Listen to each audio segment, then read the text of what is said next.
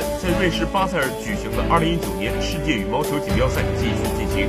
在女单八分之一决赛的一场焦点战中，中国名将陈雨菲2比1险胜加拿大选手李文山，三局比分是21比18、17比21、21比17。陈雨菲和李文山此前交手三次，陈雨菲两次胜出。双方最近一次交手是在今年的澳大利亚公开赛，陈雨菲2比0胜。首局双方就打得很激烈，比分交替领先。十七分平后，陈雨菲连得两分，对手追回一分后，陈雨菲顶住压力又连得两分，二十一比十八先下一城。第二局十平后，李文山连得两分，李文山十四比十三领先后连得三分，将分差扩大，二十一比十七扳回一城。决胜局更加激烈，十七分平后，陈雨菲一口气连得四分，二十一比十，大比分二比一拿下这场艰难的比赛。本场比赛耗时七十二分钟。